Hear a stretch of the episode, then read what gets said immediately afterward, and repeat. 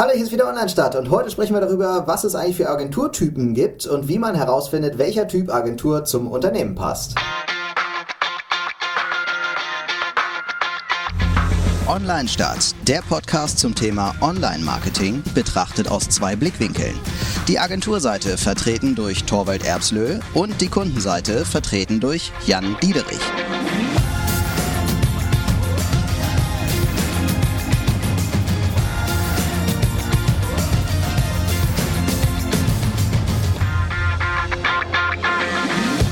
Ja, dieses Thema habe ich ja so ein bisschen ähm, ins Felde geführt. Und zwar finde ich halt spannend, ähm, wie sich das gerade bei uns entwickelt. Also wir haben ja eine Tochter ähm, ausgegründet äh, mit teilweise anderen Zielgruppen und einem anderen Schwerpunkt, die, den wir halt haben mit, äh, mit der Mutterfirma, sage ich jetzt mal.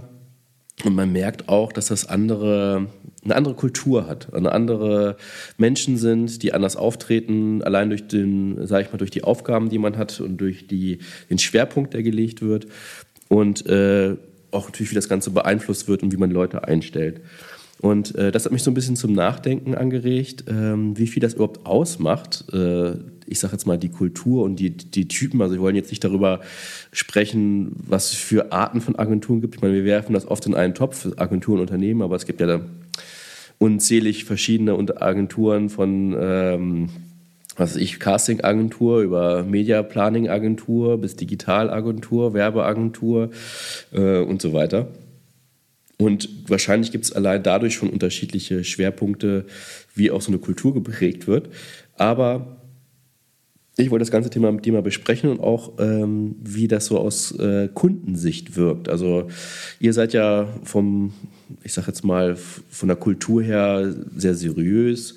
Äh, ihr tragt oft Anzug und, ähm, und äh, und manchmal beeinflusst ja quasi die Kultur oder das Auftreten der jeweiligen Mitarbeiter mehr die Entscheidung, mit wem ich zusammenarbeite, als äh, jetzt irgendwelche Referenzen. Hast du denn da schon Erfahrungen gemacht? Also du arbeitest ja mit mehreren unterschiedlichen Agenturen zusammen, ähm, dass es da so gefühlt erstmal äh, ganz unterschiedliche Kulturen gibt und Typ, Typen von Menschen, die da jeweils arbeiten? Oder ist das ja. quasi jede Agentur äh, gibt es so große Unterschiede, dass man es nicht festmachen könnte. Also es ist, man merkt das auf jeden Fall. Man merkt das total, äh, was äh, dass die Unternehmenskultur einen ganz großen Unterschied macht. Und ähm, da äh, kann man auch dran ausmachen, ob man also das steht und fällt oft damit, wie deren Kultur ist, ob man mit denen zusammenarbeiten kann. Also das merke ich total. Ich habe wirklich schon Agenturen gehabt, wo ich gesagt habe, ey, wir verstehen uns blendend, alles toll, aber trotzdem will ich mit euch nicht mehr arbeiten, weil es einfach nicht funktioniert hat. Also so die Ergebnisse waren dann halt einfach nicht so wie ich mir das gewünscht habe. Das hat es halt schon äh, auch schon gegeben. Und ich glaube, das liegt oft einfach daran, wie man so arbeitet. Das, das gibt es ja auch, äh, es gibt ja auch, wenn sich jemand irgendwo bewirbt, gibt es ja auch nicht umsonst eine Probezeit, weil man eben auch da guckt, ähm, zum einen passt die Unternehmen, äh, passt die Person ins Unternehmen. Äh, und zum anderen aber auch passt das Unternehmen zu der Person. Also, ne, also auch als Bewerbender ähm, hat man ja ähm, hat, über, guckt man ja, ob das Unternehmen zu einem passt, ob die, diese Unternehmenskultur überhaupt was für einen ist.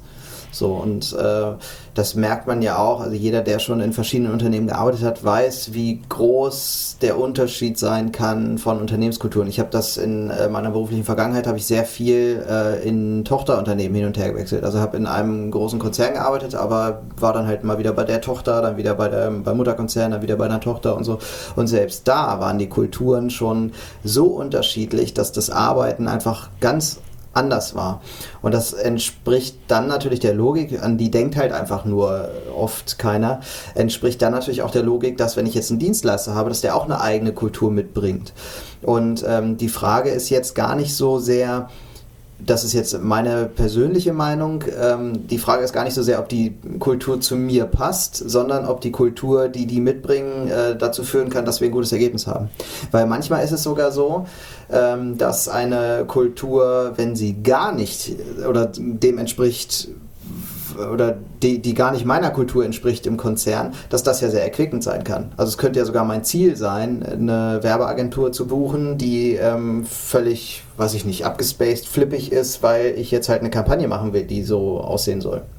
Ja, Dann es ja irgendwie blöd, eine total seriöse Agentur zu nehmen, die irgendwie äh, in solchen äh, Gebieten gar nicht so stark ist. Ne? Ja. Da wollte ich am Ende eigentlich drauf hinaus, dass man ja im Grunde ähm, einer bestimmten Zielsetzung ja eine Agentur auswählt. Und klar hat man dann ja. Referenzen zur Auswahl. Und, ähm, aber wenn ich jetzt zum Beispiel mir selber wünsche, mal wirklich kreativer zu sein, als ich das bisher war, und äh, ich habe eine Unternehmen und kreativ würde jetzt erstmal wahrscheinlich erstmal jede Agentur von sich behaupten, dass sie das ist. Ähm, aber wenn ich dann äh, gegen mein Gegenüber habe, das halt komplett ähnlich tickt wie ich und ich weiß, dass ich selber nicht der Kreativste bin, also die gleiche Sprache spricht, meinetwegen, ähm, ich übertreibe jetzt mal einen Stock im Arsch hat, ähm, äh, ähnlich äh, das Verhältnis zu Qualitätssicherung ein höheres ist als äh, des Ausprobierens, sage ich jetzt mal, dass man die Typen, die quasi äh, da Ideen mit rumspinnen, dass die jetzt äh, ähm, vielleicht nicht zu wirtschaftlich geprägt sind, ähm, das äh, äh sind für mich Kriterien, nachdem das die Entscheidung mit beeinflussen sollte oder die Entscheidung beeinflusst, beeinflussen kann. Und aber die Praxis ist oft ja so, dass ich ähm, mir Leute aussuche, äh, mit denen ich auf einer Wellenlänge schwimme. Schwimme. Ja, äh, ja weil man eben daran eigentlich gar nicht so denkt, ne? an dieses an diesen ähm, Punkt äh, der Erweiterung sozusagen des eigenen Felds. Also ich denke immer so, wenn du jetzt ein Team erstellst, so du brauchst jetzt ein Team von Leuten und das sind, weiß nicht, fünf Leute kommen in dein Team, dann auch da neigt man ja dazu, fünf Leute zu nehmen, die sich super gut verstehen. Äh, die alle einer Meinung sind am besten noch so. Aber das ist ja grundauf falsch, weil dieses Team wird immer das könnte per Zufall richtig liegen.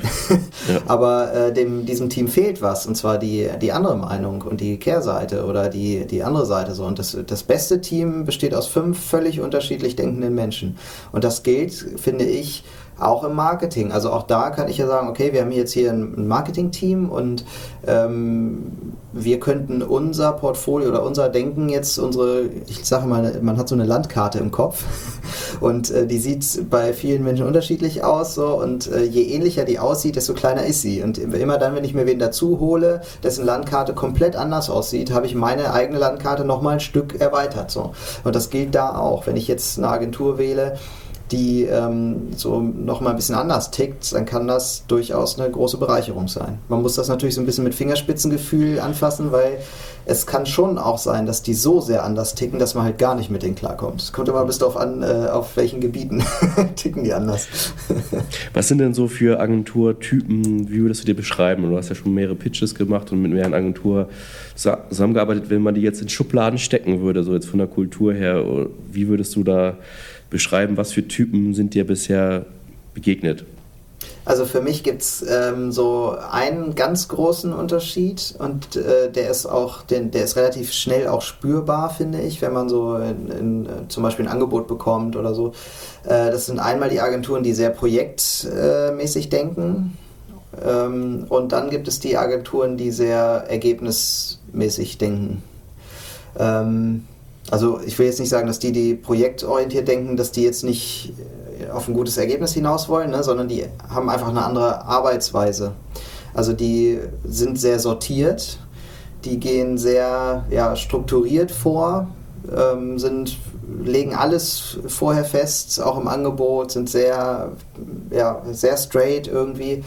Ähm, Sowas wird, finde ich zum Beispiel gut, wenn es um ähm, Webseitenprogrammierung geht oder so um so komplexe Sachen, die so einfach so ein Verfahren brauchen, ne? die einfach so weggearbeitet werden. Ähm, da finde ich das okay. Ähm, das ist jetzt äh, projektbasierte Agentur. Projektbasierte Agentur, okay. genau. Und äh, wenn dann die andere Seite, die eher so ja, Ergebnis, weiß ich, ist jetzt irgendwie falsch gesagt. Also äh, Content, also so die äh, mit dem Herzen mehr beim Ergebnis sind als bei dem Arbeit, bei dem Weg dahin so. äh, ich, ich, ich, weiß gerade nicht so richtig, wie ich das formulieren soll.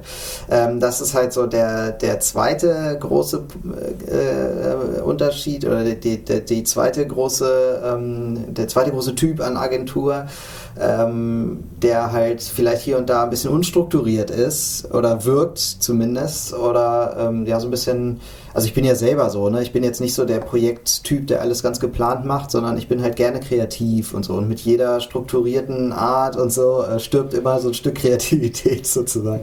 Und bei einer Werbeagentur, die da einfach äh, los ist, so mehr so eine Hands-on-Mentalität. Ich glaube, das, das ist vielleicht richtiger. Ne? Einfach so, zack, jetzt mal machen, komm, wir packen an, wir probieren mal aus. So, das ist, ist so der zweite große Kern. Der, der ist so, dass er in der Wirkung am Anfang, also wenn du zum Pitch so eine Agentur hast, und da sitzen jetzt lauter, ähm, weiß ich nicht, Geschäftsführer, ähm, Vorgesetzte, keine Ahnung, ne? so lauter Menschen, die den ganzen Tag nur Projekte ähm, beackern und immer nur mit Zahlen arbeiten und weiß ich nicht die gerade irgendwie aus der 10. Excel-Tabelle kommen und äh, jetzt da in so einer Runde sitzen und dann kommt so eine hochkreative Agentur mit einer völlig unstrukturierten Vorgehensweise ähm, daher und pitcht jetzt was. Dann ist die Wahrscheinlichkeit hoch, dass die abgelehnt werden, weil man vermeintlich im Konzern meint, die passen nicht zu unserer Kultur. Was aber Quatsch ist, glaube ich.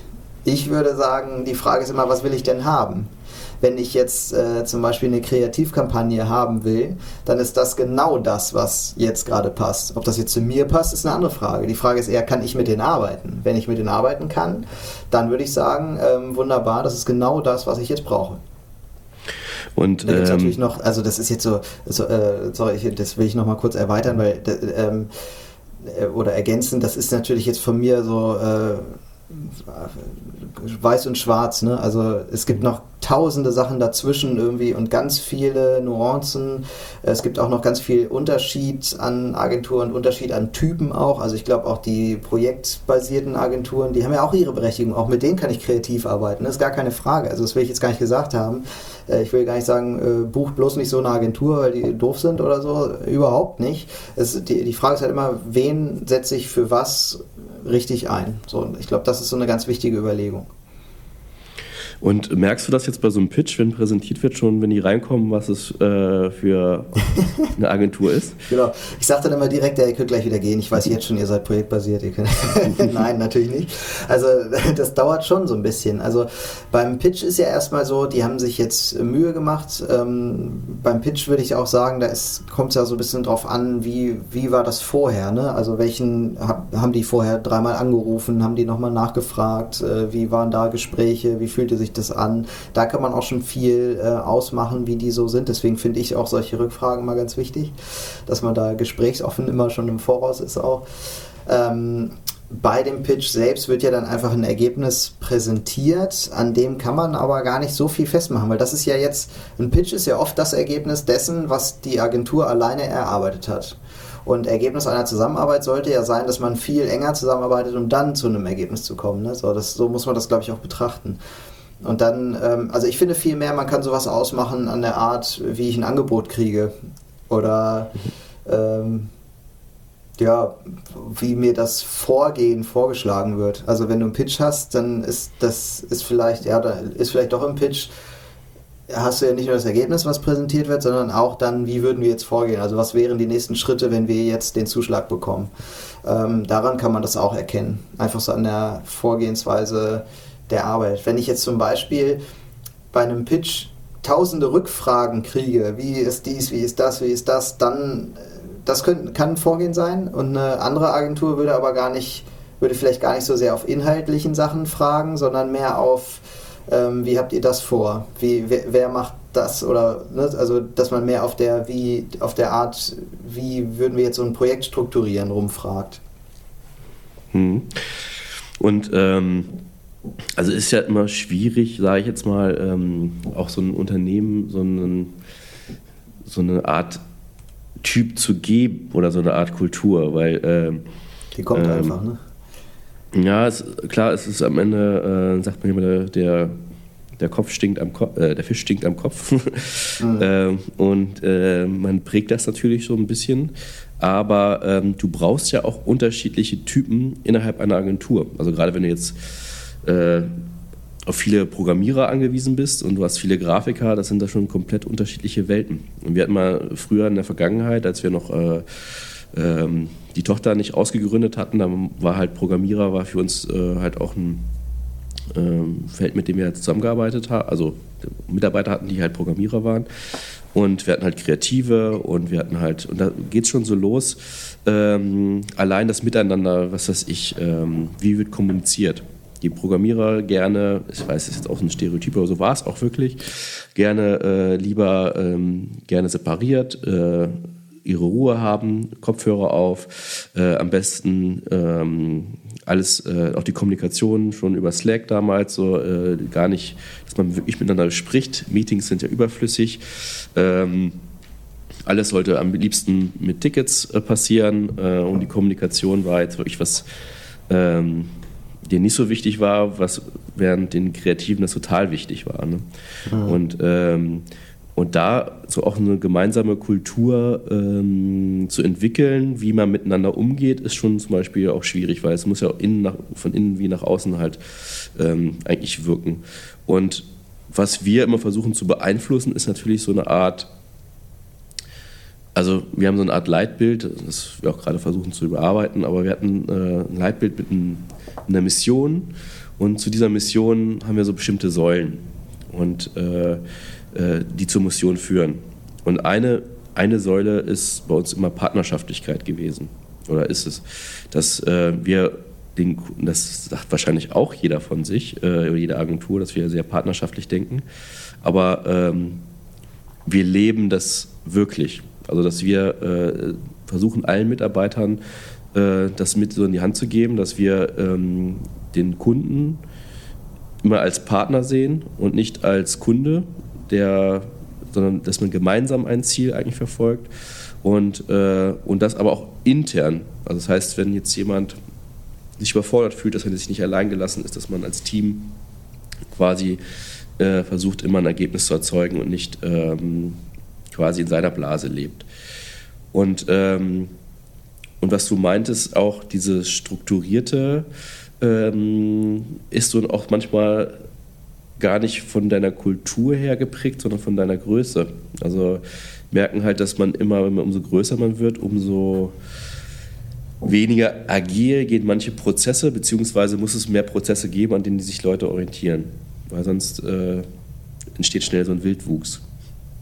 Ja, das stimmt. Also da ist, ähm, ja, ich weiß auch, wie gesagt, nicht, ob ich das richtig formuliere, so wie ich, wie ich das äh, so sage, aber ähm, so, ja, das, das, ist halt das, wo, wo ich das so dran festmache. Also es kommt immer so ein bisschen drauf an, auch für was. Manchmal ist, ist das ja auch gut, ne? Wenn du ähm, eine Agentur hast, die ein super Projektmanagement mitbringt, einfach, weil die das halt gut können. Und du hast halt eine riesige Kampagne einfach, die du äh, starten willst, wo ganz viele unterschiedliche Stellen bewegt werden müssen, dann bist du ja froh darum, dass die das können und dass die das so machen. So, also da, dann ist diese Agentur vielleicht genau die richtige. Ne? So. Und ähm, an sowas kann man das festmachen halt. Ne? Man kann ja auch, äh, ich finde, noch so ein Kulturunterschied ist ja, hast du ein junges Start-up, oder hast du, wie du jetzt sagst, eine größere, ähm, eingesessene, eine etablierte Agentur, sag ich jetzt mal, ähm, vor dir sitzen? Das ist auch ein Unterschied, weil ein Startup eine ganz andere Mentalität, das ist vielleicht wieder dieses Hands-on-Ding, ne? das ist noch so ein bisschen extrem. Ne? Wenn du so, eine, so drei äh, junge Leute hast, die irgendwie gerade noch in so einem ähm, in so einem Gemeinschaftsbüro sitzen irgendwie und von da aus die, ihre ersten drei Kunden irgendwie bedienen, ähm, dann bringen die nochmal was anderes mit als eine große Agentur. Das hat halt Vor- wie Nachteile. So. Und das, das ist nochmal so ein Extrembeispiel. So, ich weiß auch nicht, ob jetzt unbedingt junge Agenturen anders ticken, also eine, auch eine große Agentur, wo einfach viele junge Menschen arbeiten, ob die nochmal anders ticken wie eine große Agentur, wo viele ähm, ältere oder nicht mehr ganz so junge Menschen arbeiten. Das ist oft von der Kultur auch nochmal ein bisschen was anderes. Ähm, so, ich glaube, also das sind einfach so Dinge, wo das kann man auch jetzt nicht beziffern oder man kann auch nie sagen, das ist jetzt gut oder das ist schlecht oder so. Das sind einfach so Sachen, wo ich halt Unterschiede merke, ne? wo, ein, wo ein Unterschied in so einer Agentur einfach, ähm, einfach besteht von der einen zur anderen, wo ich halt gucken kann, ähm, passt das jetzt zu mir und vor allem aber auch zu dem, was ich machen will? Mhm. Die Frage, die, und das ist jetzt eine Frage, die äh, gar nicht so sehr sachlich ist, sondern wirklich etwas emotionaler vielleicht ist, ist ja schon auch, kann ich persönlich mit denen arbeiten? Also wenn ich jetzt oder kann mein Team mit denen arbeiten auf persönlicher Ebene so, weil ich bin ja ganz froh, wenn mein Team jetzt erstmal miteinander gut kann, äh, aber es bringt mir halt nichts, wenn ich jetzt eine Agentur, mit der ich vorhabe, irgendwie die nächsten fünf Jahre zusammenzuarbeiten, ähm, wenn die gar nicht zu denen passt, wenn die gar nicht mit meinem Team gut äh, agieren kann, ähm, dann hilft mir das halt auch nicht, weil dann ist der Frust spätestens nach einem Jahr irgendwie groß und da komme ich dann auch nicht so wirklich weiter. Ne? So, also das, da kann man, lohnt sich schon auch mal zu gucken, ob man auf persönlicher Ebene gut miteinander kann. Das ist halt mhm. auch noch so ein Punkt, ne, der dazu kommt.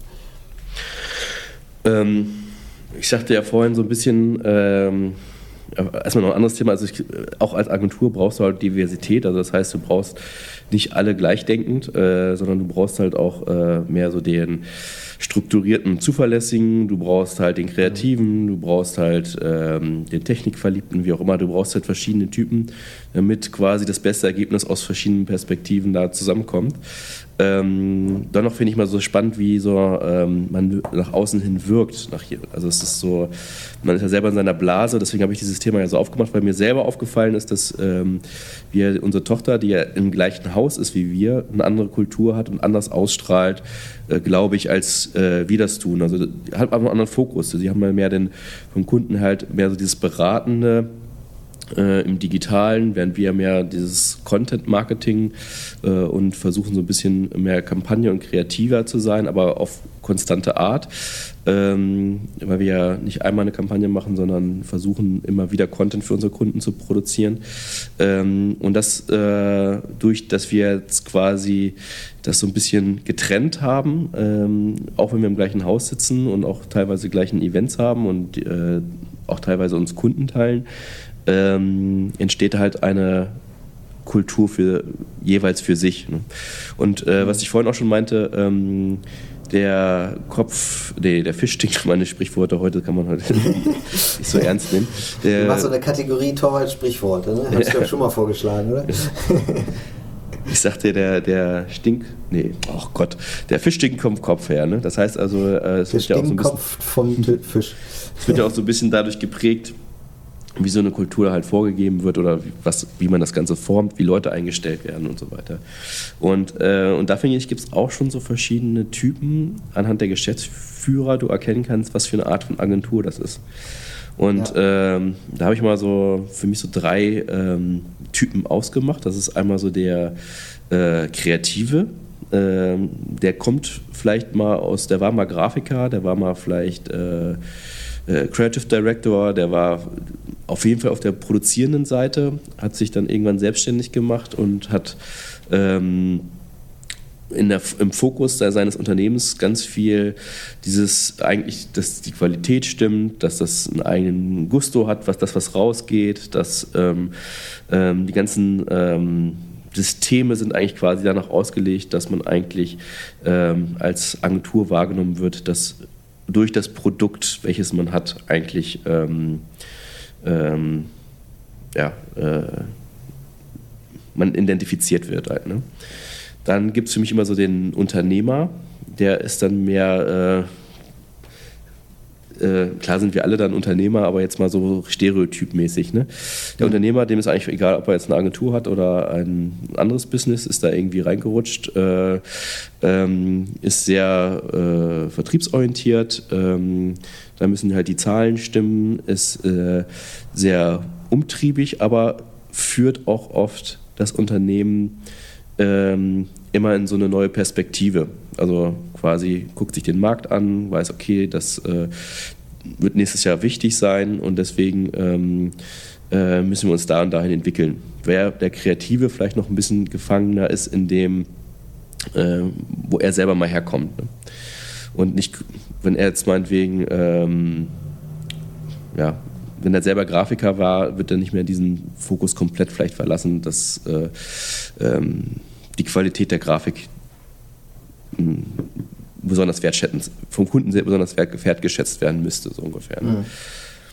So, dann habe ich noch den, ähm, dann nur noch den dritten Typ, ist so ein bisschen der, äh, ich sage jetzt mal, alte Hase. Äh, und ich finde, die Agenturwelt hat sich so ein bisschen gewandelt. Also in den 90ern waren Agenturen was anderes, als was es heute sind. Ähm, das waren halt so, was ich, wie sich den Unternehmen halt auch gerne gibt. Ähm, in den 90ern äh, ist man als war das dicke Geld in der Medienlandschaft. Äh, es war ja diese Dotcom-Blase, die damals auch war. Das war, ähm, man hat dicke Autos gefahren, man hat äh, große Anzüge getragen, man war in bestimmten Clubs, hat versucht eigentlich ähm, Geschäfte zu machen, indem man halt ähm, ja, in vielen Unternehmenverbänden präsent ist äh, und akquiriert quasi Kunden durch Beziehung und weniger durch äh, Reputation. Äh, ja, gibt es bestimmt noch mehr Typen, aber die sind so als erstes irgendwie ein bisschen eingefallen. Und, äh, und ich finde, allein daher kann man schon so ein bisschen auch das, äh, äh so einen Rückschluss ziehen, wie das Unternehmen tickt, wenn ich mir die Geschäftsführer halt angucke. Mhm. Das stimmt. Ich glaube auch, dass bei denen äh, geht es ja irgendwie, also bei denen geht ja alles los. Ne? Also wenn ich eine Agentur gründe und dann starte, dann stelle ich ja irgendwann Leute ein und für die entscheide ich mich ja dann. Also ähm, ich kann mir vorstellen, dass das manche ganz bewusst machen und sagen, ich brauche jetzt den Typ Mensch für meine Agentur. Ich kann mir aber auch vorstellen, dass das ein bisschen unterbewusst ähm, passiert, vor allem am Anfang, wenn man noch klein ist als Unternehmen. Dass man da halt sagt, naja, die Person, äh, ich hatte drei BewerberInnen und ähm, eine, einer davon hat mir jetzt besonders gut gefallen. Äh, so, und das kann vielleicht Gründe haben, die mir gar nicht so sehr präsent sind, die im Unterbewusstsein stattgefunden haben, die aber zu mir und meiner persönlichen Kultur irgendwie passen. Und so baue ich ja nach und nach meine Unternehmenskultur auf. Ich glaube, das ist aber gerade heutzutage sehr schwer, weil der Arbeitsmarkt eben nicht so ist, dass ich immer unbedingt drei tolle Bewerber habe, zwischen denen ich mich entscheide. Ich glaube, das ist äh, heutzutage ähm, oder gerade im Moment äh, vor allem äh, nicht so sehr der Fall, dass man die riesigste Auswahl hat. Aber ansonsten wäre das ja so der Kern, irgendwie, wie ich Unternehmenskultur auch steuern kann. Ne?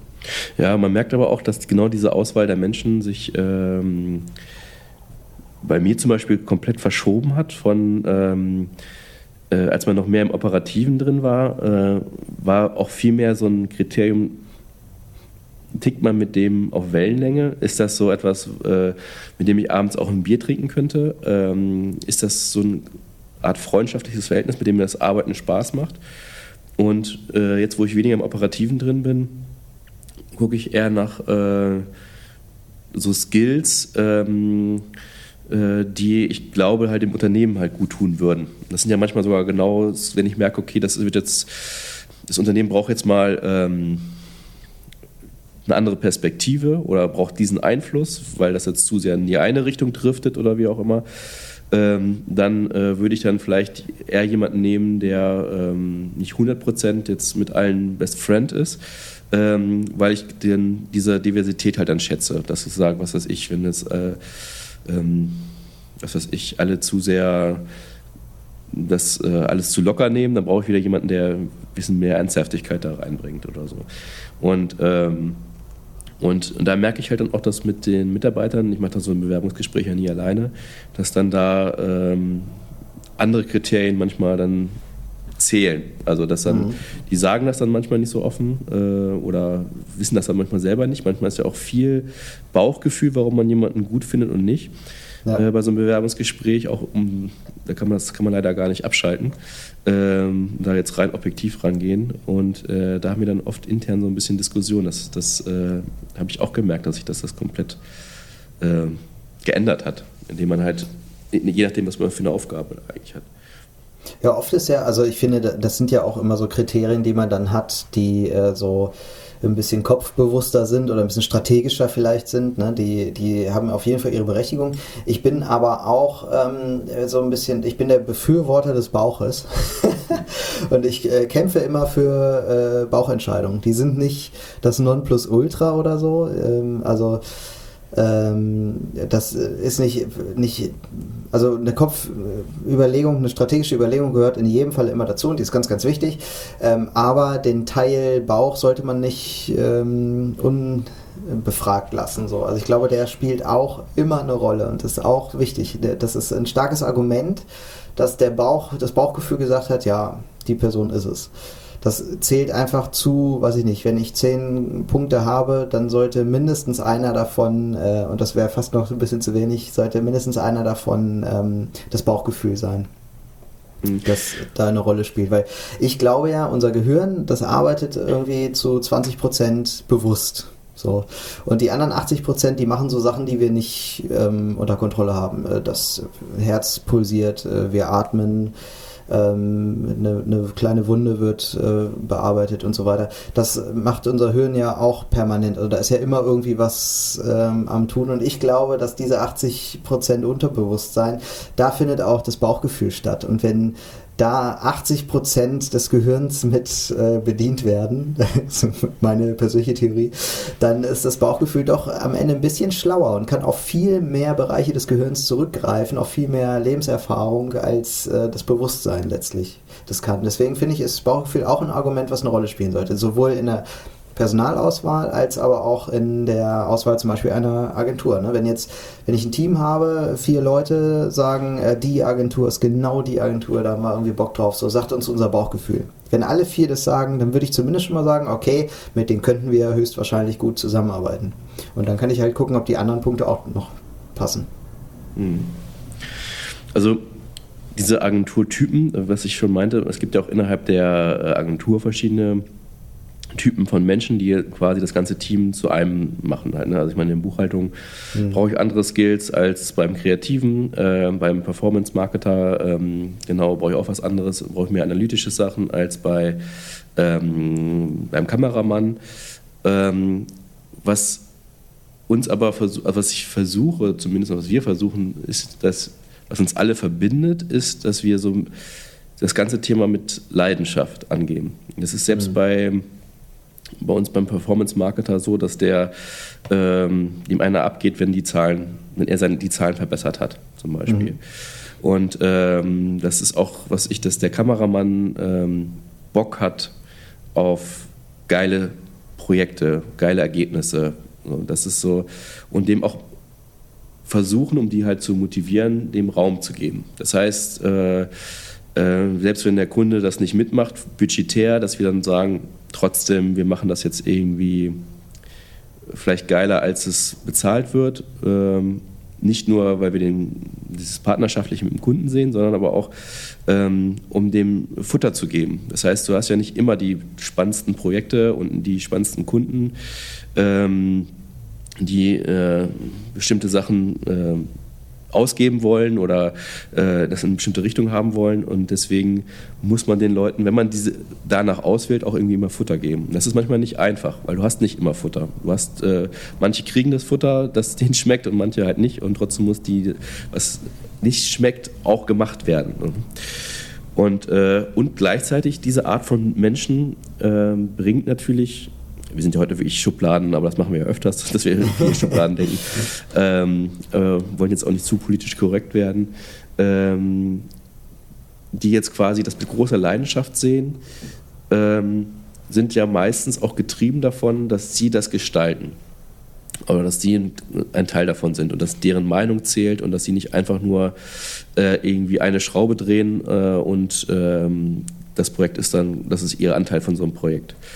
Und, äh, und das führt auch viel zu Diskussionen, weil jeder quasi ja, ähm, ja irgendwie mit Herzblut daran geht. Und sobald jemand mit Herzblut rangeht, dann ähm, sind da auch, ähm, was weiß ich, äh, Kränkungen, wenn es anders läuft, als man es vielleicht äh, gerne hätte? Oder ähm, äh, ist es dann einfach schwieriger, wenn es dann nicht so läuft, wie man es sich gerne im Kopf ausmalt? Also, so viel emotionaler insgesamt. Genau, da ist es mhm. emotionaler, es ist viel emotionaler. Und, äh, mhm. äh, und das äh, habe ich auch gemerkt, dass wir an, an wenn wir viele Leute danach auswählen, dass sie wirklich mit Leidenschaft äh, ihre Sache machen, dass das Ganze auch sehr viel emotionaler vonstatten ja. geht. Also positiv wie negativ. Also wir haben dann auch oft Diskussionen, wo wir zwischen vermitteln müssen oder ähm, zwischen Mitarbeitern oder ähm, ähm, was weiß ich, man aufpassen muss, dass sie die Motivation nicht verlieren, weil es dann nicht mehr so in die Richtung geht, wie sie es selber vielleicht gestalten Gemacht möchten. Mhm. Ähm, das hat alles seine Vor- und Nachteile. Also das ist mir auch erst so mit nach der Zeit bewusst geworden, dass äh, ähm, dass das ein Zusammenhang da ist. Ne? Das, äh, ja. Ich habe immer erwartet, dass ähm, der unseren Beruf macht, dass das so äh, selbstverständlich ist, diese Leidenschaft. Ist es aber nicht. Viele machen diesen Beruf, weil es irgendwie ganz nett ist, weil es so ein bisschen kreativ ist, äh, entscheiden sich das hatten vielleicht. ja, entscheiden sich auch dafür, weil, ähm, was weiß ich, die im Kunstleistungskurs gerne Collagen gemacht haben und denken, sie sind ein kreativer Mensch oder wie auch immer. Aber äh, es gibt zwischen so dieses ganz nette, kreative und abwechslungsreiche und ich brenne dafür, gibt es halt echt Unterschiede. Und mhm. äh, wenn du die Leute mal aussuchst, die dafür brennen, was auch äh, manchmal schwierig ist ähm, auszufiltern beim so einem Bewerbungsgespräch, aber äh, du merkst es relativ schnell. Und die Leute, die nicht brennen, fühlen sich bei uns meistens auch nicht so richtig wohl, weil sie nur mit Leuten zu tun haben, die dann äh, brennen. Und, äh, und, ähm, und das ist so, glaube ich, aber so eine Kultur, bilde ich mir ein, die irgendwie wir geschaffen haben, dass wir wirklich, äh, wenn wir große Pitches gewonnen haben, wurde auch genau das uns gesagt dass sie das Gefühl haben, ey, ihr brennt ja richtig. Also wir sind nur da eine kleine Agentur und stinken gegen die ganz Großen an, weil ihr habt das Gefühl, ihr brennt für das Thema, ihr seid, ihr seid ja. heiß. Und das ist so eine Kultur, die wir eigentlich äh, versucht haben, immer beizubehalten. Und für mich war das aber, dachte ich immer, selbstverständlich, dass das in der Agenturwelt normal ist. Aber ich habe jetzt in Lebenserfahrung gemerkt, dass es nicht normal ist. Aber es hat auch, wie gesagt, viele Nachteile, dass ähm, das Ganze viel emotionaler irgendwie aufgeladen ist intern. Das finde ich ist aber ein Skill, den man sich als ähm, Werbeagentur auf jeden Fall beibehalten sollte, weil äh, ich glaube, ähm, dass das etwas ist, was eine Konzernkultur viel oder das ist innerhalb einer Konzernkultur halt viel schwieriger, diese Leidenschaft beizubehalten. Also ähm, das geht auch, ne? kommt auch, glaube ich, auch ein bisschen drauf an, was man macht. In der Versicherungsbranche weiß ich, ist es halt sehr schwer, ne? weil man halt dieses mathematische Fantasieprodukt äh, auf den Markt äh, wirft. Also Fantasieprodukt im Sinne von, du kannst das nicht sehen, du kannst es nicht anfassen und so. Und das ist ein bisschen schwieriger. Es ist auch ein sehr langfristiges Produkt. Ne? Es ist nicht so, dass du das auf den Markt wirfst und dann hast du irgendwie tolle Verkaufszahlen und alle freuen sich und dann gibt es irgendwann ein Upgrade oder sowas. Ähm, sondern es funktioniert halt sehr langfristig und dadurch ist es sehr schwer, diese Emotionalität, äh, dieses, diese Leidenschaft irgendwie da drin ähm, zu haben. Und da hilft es dann zum Beispiel schon, eben zu sagen, okay, diese Agentur ist jetzt ähm, eben nicht zu sagen, ne, die passt nicht zu uns, weil die sind total emotional oder so und das sind wir nicht, ne? deswegen passen die nicht zu uns, sondern eben genau das Gegenteil zu sagen, wir sind eben nicht emotional genug und darum nehmen wir uns eine Werbeagentur, die genau das ist. Also ich finde nämlich Emotionalität, äh, richtig, wie du sagst, ist auch, kann auch anstrengend sein, weil es halt einfach auch Nachteile hat, aber äh, ich finde, das ist auch ganz wichtig. Je emotionaler ich ähm, an so ein Thema rangehe, desto mehr Leidenschaft bringe ich mit, desto mehr stehe ich hinter dem, was ich da tue, desto mehr stehe ich für das ein, was ich da tue. Ich glaube, das sind, sind so ganz wichtige Punkte. Emotionalität heißt jetzt ja auch nicht, dass man jetzt Zickenkrieg unter den Kolleginnen und Kollegen irgendwie äh, hat oder so, sondern Emotionalität heißt in dem Sinne einfach, dass ich das liebe, was ich tue. So, das ist, glaube ich, ganz, ganz wichtig. Und dass ich da heraus irgendwie eine Leidenschaft habe, warum, also ich habe nochmal so einen anderen Antrieb, warum ich Dinge mache. So, ne? Und das ist, glaube ich, in Konzernen geht das hier und da doch so ein bisschen verloren. Ne? Dann ist es so ein bisschen Konzerndenken einfach, was, äh, was sich dann eingeschlichen hat. Ja, aber es macht auch manchmal, also genau das, was ich vorhin beschrieben habe, diese Emotionalität macht aber auch manchmal die Zusammenarbeit dann vielleicht schwieriger, weil ähm, wenn du jetzt was sagst, das finde ich alles bescheuert, was ihr da macht. Ähm, dann. Äh, Fühlt ihr euch eher angegriffen? Genau, wird es nicht so dieses, mhm. okay, dann machen wir es halt anders. Ähm, sondern es wird dann vielleicht mehr diskutiert. ja. Oder vielleicht Aber mehr, auch mehr da noch. Ist ja den, auch da ist ja dann die Frage, eigentlich ist das ja wünschenswert, ne? weil ich jetzt so als Kunde, ähm, wenn, wenn ich jetzt, ihr macht mir einen Vorschlag und ich sage, finde ich kacke. Und dann sagt ihr, ja, wie willst du es haben? Und ich sage, äh, ich hätte es gern äh, nicht grün, sondern blau. Und ihr sagt, okay, machen wir es blau. Und dann geht er wieder los und äh, nächsten Tag kriege ich es halt in blau. Das ist ja nicht gut. Das will ich ja auch gar nicht. Also jeder Kunde, der das will, der, der, dem geht total viel verloren. Weil ich will ja, dass ihr sagt, okay, denk mal nochmal drüber nach, was du willst, ähm, aber hier sind mal unsere Argumente, warum wir uns explizit für Grün entschieden haben und warum wir aus unserer fachlichen Perspektive sagen, ähm, das und das und das, das sind unsere Erfahrungen, die wir mit Blau gemacht haben, deswegen nehmen wir lieber Grün. Und äh, klar, machen wir das gerne für dich in Blau, wenn du willst, aber wir stehen schon dafür ein, es lieber in Grün zu machen. Mach's lieber in Grün. Und so, und ich freue mich, wenn man auf mich einredet und sagt, das ist aber blöd, was du jetzt willst, äh, weil das und das und das. Und ich kann ja am Ende immer noch entscheiden, wenn ich dann immer noch sage, ich will es unbedingt blau und das, dann sollte es vielleicht dann auch irgendwann mal in blau gemacht werden. aber ich äh, buche ja einen Dienstleister nicht nur als irgendwie Auftragnehmer, der jetzt irgendwie da das umsetzt, was ich will, sondern ich will ja auch beraten werden. Ja. Aber das muss man halt, genau, das ist dann auch wieder, muss einem bewusst sein, ähm, man möchte ja immer so äh, alles haben, aber ohne Kompromisse. Ähm, was weiß ich, ich möchte eine super kreative Agentur haben, aber die soll nicht zu kreativ sein, also jetzt nicht irgendwie äh, zu experimentell sein, soll mich verstehen, soll ähm, äh, meine Sprache sprechen, ähm, soll motiviert sein, ähm, soll aber nicht zu viele Widersprüche, was weiß ich. Ne? Also da gibt es ja immer, äh, am Ende muss ich mir genau bewusst sein, ähm, was ich eigentlich möchte. Und wenn ich jetzt ja. äh, äh, mir das zu an, ich möchte einfach nur einen Problemlöser haben, äh, der mir Arbeit abnimmt ohne Diskussion, ähm, dann ähm, muss ich dann halt noch mehr vielleicht die strukturiertere Agentur nehmen. Also wie gesagt, ich glaube, alle Agenturen sind strukturiert, äh, aber jetzt mal die jetzt von einem ähm, Fokus her oder was weiß ich, von der Priorisierung her da ähm, ein höheres Level drauflegen als jetzt irgendwie auf die Kreativität oder wie auch immer, ähm, als dass ich mich, äh, das erlebe ich auch, dass Kunden da manchmal gar nicht diskutieren wollen. Denen ist das so anstrengend. Die haben jetzt äh, im Gremium mit acht Leuten beschlossen, das ist so und so und dazu wird das dann an eine Agentur, an den Dienstleister weitergetragen. Und wenn der sagt, oh, das würde ich sich aber anders oder das sollten wir anders machen, dann ist es ja viel zu anstrengend, jetzt wieder dieses Gremium zusammenzutragen mit acht Leuten. Und äh, Deswegen muss diese Entscheidung, wie sie da gefallen ist, dann einfach ähm, gemacht werden. Und äh, das kenne ich ja auch. Also es ist ja jetzt nicht so, dass, dass es bei mir immer anders läuft, sondern genau das kenne ich halt auch. Ne? Wenn da jetzt ähm, eine Entscheidung getroffen wird, die hat ja auch manchmal Gründe, die man jetzt gar nicht so ähm, damit, die jetzt gar nicht so sehr was mit den Argumenten zu tun hat oder so. Ne? Die, so das spielt ja auch manchmal eine Rolle. Das, das ja. ist dann manchmal einfach irgendwie so. Man, manchmal ist der Grund ja, äh, ist so. äh, das äh, gibt es ja halt manchmal auch. ich wollte dich nochmal fragen, wie ist denn so von der Gegenseite? Wenn du jetzt zu einem Kunden äh, gehst, äh, erlebst du das, dass ähm, der Kunde sagt, ne, ihr seid so gar nicht unser Typ? Oder so, oder dass du sagst, die Kunden machen das davon abhängig, oder würdest du eher sagen, naja, es ist schon so, dass die eigentlich äh, über sowas gar nicht nachdenken und sagen, naja, ja. wir nehmen halt die Kultur, die zu uns passt oder so.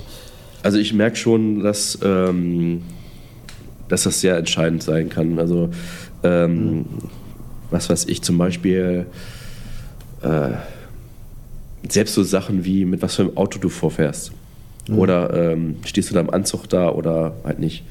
Mhm. Und ähm, früher war ich immer stark der Meinung, man muss so ein bisschen ähm, sich selbst treu bleiben, also auch also mir sind zum Beispiel monetäre Sachen jetzt überhaupt nicht wichtig äh, an meinem Körper. Zum Beispiel, ich habe keine Uhr, ich habe keine wertvollen Klamotten, ich trage keine ähm, äh, irgendwelche wertvollen Schuhe und, ähm, und es gibt aber Unternehmen, die äh, auch große Konzerne, ähm, die daran immer ein bisschen Erfolg messen.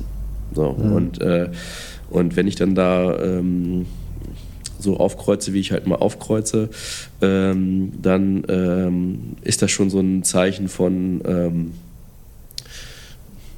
da habe ich schon mal schwerer. So, ne?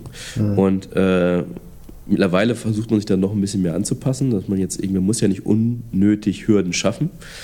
Ähm, dass man dann zumindest jetzt vielleicht äh, in dem Gremium dann vielleicht doch mehr einen Sakko trägt als jetzt irgendwie ein Pullover.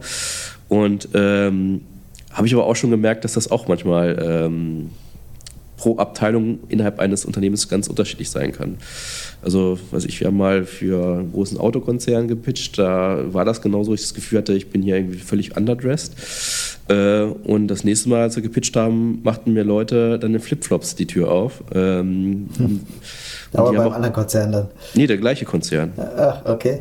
Und die hatten aber auch eine Unit, die halt wirklich so ein bisschen für Innovation stand. Deswegen war die auch extra mhm. in, in Berlin und was weiß ich. Und das waren ganz andere Menschen, die da eingestellt worden sind.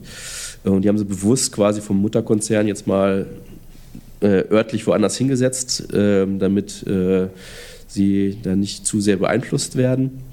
Das erlebe ich öfter mal, das Unternehmen jetzt quasi ja für Innovationsthemen das quasi ein bisschen ausgliedern, damit die innovationstreibende Kraft nicht zu sehr in die Schranken gewiesen wird oder äh, beeinflusst wird halt. Ne? Und, äh, und dann kommst du da halt im Anzug hin und dann macht dir jemand mit Flipflops und kurzer Hose die Tür auf und äh, ganz ist gleich beim Du. So, ne? Also es kann mhm. manchmal sehr unterschiedlich sein. Aber wir hatten zum Beispiel früher immer den Ansatz, ähm, sehr analytisch ranzugehen, weil wir dachten, äh, dass äh, wenn wir das quasi analytisch erklären, dann äh, auch mit Zahlen belegt, dann ist das so die äh, größtmöglichste Konsequenz, dass es so und so gemacht wird und deswegen müssen die ja sagen, das machen wir so. Haben dann aber gemerkt, dass äh, Emotionalität eine viel größere Rolle spielt. Du kannst ja mit, trotzdem mit Zahlen arbeiten, aber dann vielleicht im zweiten Schritt, aber nicht, wenn du von dir überzeugen willst. Und im Grunde haben wir vielleicht uns da auch so ein bisschen selbst kastriert, ähm, dass wir durch Zahlen nicht unser, unser Feuer rüberbringen konnten, sage ich jetzt mal. Ne? Mhm.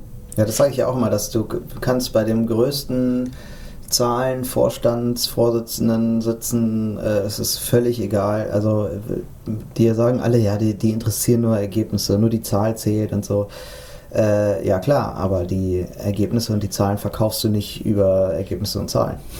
Ja. Also auch die musst du mit Emotionalität ähm, verkaufen oder ne, die, der, das Medium, auf dem du die Zahlen schreibst, ist, ist halt Emotionalität. Und weil da sitzen ja keine Maschinen oben, also auch Entscheider sind keine Maschinen sondern das sind auch Menschen und die haben auch Emotionen und die hatten auch mal eine Kindheit und äh, die gehen auch aufs Klo und freuen sich am Wochenende über gutes Wetter und äh, machen den Grill an und mögen einen guten Wein oder weiß ich nicht. Das, das sind genauso Menschen, die auch, die man auch emotional packen kann, mit den gleichen Fehlern, die wir alle haben. so, und äh, deswegen sage ich, warum sollte ich jetzt einfach nur eine Excel-Tabelle dahin klatschen? Davon ist äh, der Entscheider, die Entscheiderin genauso genervt wie ich auch. So, auch die lieben geile grafisch aufbereitete Folien. So. Auch die lieben die Story dahinter. Auch die haben gerne mal so eine Randstory, die man dazu erzählt, wie war eigentlich was. Also ich kann sagen, ja, äh, der Dreh war erfolgreich, alles abgeschnitten, Video wird morgen veröffentlicht. So, ich kann aber auch erzählen, was da passiert ist. Ey, und dann kam die Sonne raus und das war super geil, da haben wir das und das und was, was dann passiert ist, dann ist das und das und das. Weiß ich, ne? Also das kommt immer viel besser. Ja. Also das sehe ich, sehe ich auch so. Ja, haben wir, also ich finde auf jeden Fall ähm, ist das ein Thema, was so unscheinbar daherkommt, finde ich. Also auch als du es vorgeschlagen hast, dachte ich so, hm, ja, okay, was, was ist das jetzt für ein Thema so? Ist das jetzt wirklich so geil?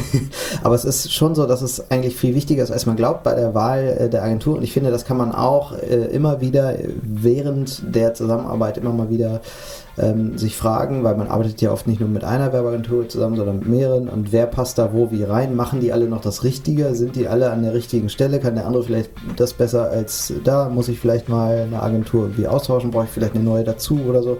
Hilft es vielleicht, äh, eine Kultur hier und da mal zu erweitern oder so? Also ähm, wenn ich jetzt eine Agentur aussuche, tatsächlich mal eine zu nehmen, die ein bisschen anders tickt als ich, mit denen mal so einen Versuch zu machen, vielleicht mal so ein kleines Projekt, ne, hilft mir das vielleicht mal, mein eigenes Denken auch ähm, irgendwie ähm, zu erweitern. So, das ähm, glaube ich ist gar nicht so ähm, äh, unwichtig, wie man so meint. Ja, insofern ja. würde ich sagen, haben wir äh, diese Folge wieder erschlossen. Das nächste Mal sprechen wir über den äh, Generationenwechsel. Das finde ich auch total spannend auf ganz vielen Ebenen.